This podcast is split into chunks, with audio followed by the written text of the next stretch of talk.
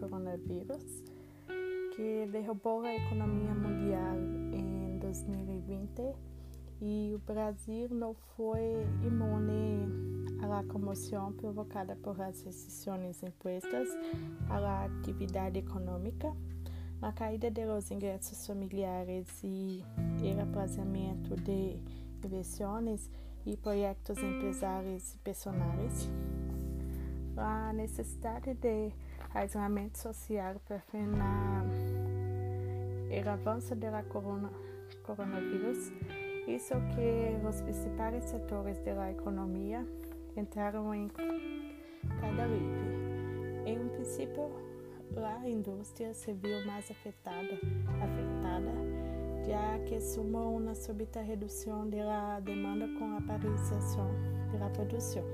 Pero, desde o ponto mais crítico da crise, entre os meses de abril e maio, cada setor retomou dinâmicas distintas, com o incentivo fiscal e as políticas de preservação do emprego criadas por o governo federal, a indústria e o comércio de bens se, se beneficiaram.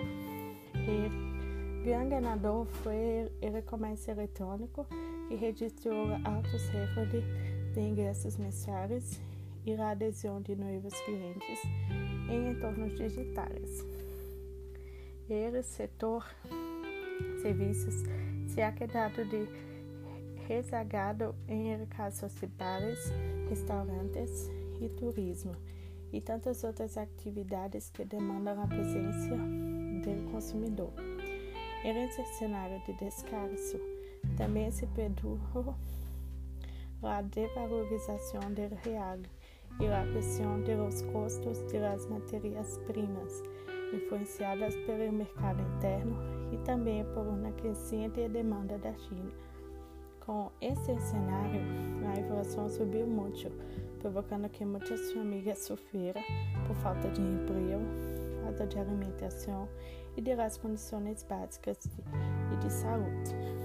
Salió a ajuda de emergência, pero ver que muitas famílias que realmente o necessitavam não estavam contempladas, fazendo as coisas ao mais que esse cenário me entristece. Pero espero que llegue dias melhores.